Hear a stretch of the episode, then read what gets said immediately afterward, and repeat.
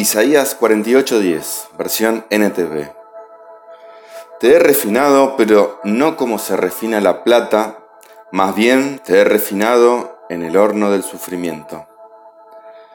¿Qué significa refinar? Significa eliminar impurezas, perfeccionar algo para un fin determinado.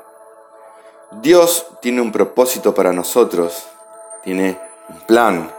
Él nos va moldeando, nos va refinando, perfeccionando mediante procesos que pueden ser muy dolorosos. Él permite estos procesos porque de ellos va surgiendo una nueva versión nuestra, una versión mejorada. Va eliminando las impurezas para llevarnos a nuevas etapas.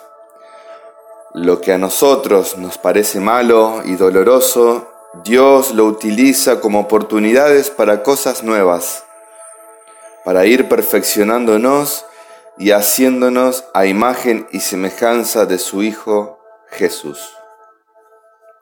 En Romanos 8:28 dice en versión NTV, y sabemos que Dios hace que todas las cosas cooperen para el bien de quienes lo aman y son llamados según el propósito que Él tiene para ellos.